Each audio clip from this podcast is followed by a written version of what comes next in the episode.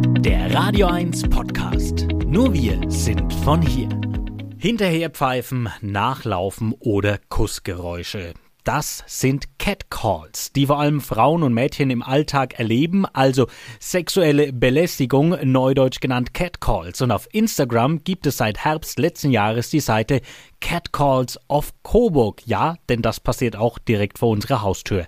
Emma und Fred sind Studentinnen und Mitbegründerinnen der Seite und haben sich für das Interview mit uns falsche Namen gegeben. Fred erklärt, wie genau diese Insta-Seite funktioniert. Menschen können uns schreiben, denen halt so ein Catcall widerfahren ist, die das halt selbst als Belästigung einschätzen und schreiben, wie es ihnen damit geht, wie das passiert ist, wo ist das passiert, wenn sie das möchten.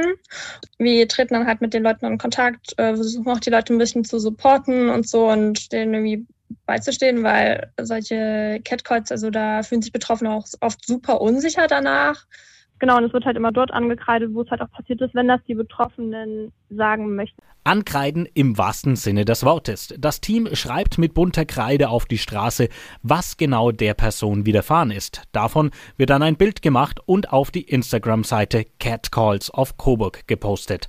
Emma und das Team wollen natürlich mit der Aktion auf das Thema Catcalling aufmerksam machen. Weil wir halt Menschen dafür sensibilisieren wollen, dass das passiert dass das ein Teil unserer Gesellschaft ist, äh, den wir halt nicht einfach irgendwie verschweigen können, wo wir halt wegschauen können oder sonst was so, sondern dass es halt alltäglich auf der Straße abläuft. So. Für die Aktion bekommen sie viel Zuspruch, aber Menschen setzen sich auch kritisch damit auseinander und fragen zum Beispiel, was das Ankreiden und das Posten eigentlich bringen soll. Aber allein diese Diskussionen sind für Emma und Fred ein Erfolg. Emma hat auch noch Tipps, wie jeder gecatcallten Personen auf der Straße helfen kann. Irgendwie nicht einfach weitergehen und das ignorieren, sondern halt uns sich dem bewusst werden, okay, da wird gerade eine Person sexuell belästigt. Das kommt man ja auch oft mit, wenn irgendwie jetzt wenn ein Täter halt wem hinterher rennt oder hinterher ruft oder ähm, sonst was, dann merkt man ja auch, okay, die Situation ist von einer anderen Person nicht, nicht erwünscht.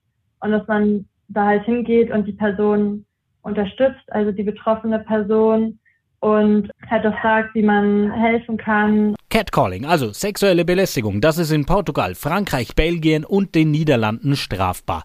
In Deutschland sieht das Strafrecht für Catcalling einen eigenen Tatbestand nicht vor.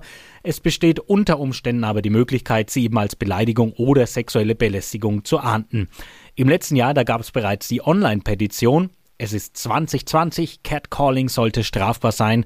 Der letzte Stand, inzwischen wird die Petition vom Bundestag geprüft. Und wir hoffen, da tut sich auch was, denn dieses wirklich schlimme Thema muss mehr in den Fokus der Öffentlichkeit gerückt werden. Euer Sender für die Region zum Mitnehmen der Radio 1 Podcasts. Wir freuen uns über eure Abos bei Spotify, Apple Podcasts, Google Podcasts, Amazon Music und bei dieser und natürlich auch über alle Kommentare und Bewertungen. Mehr zu Radio 1 findet ihr auf www.radio1.com.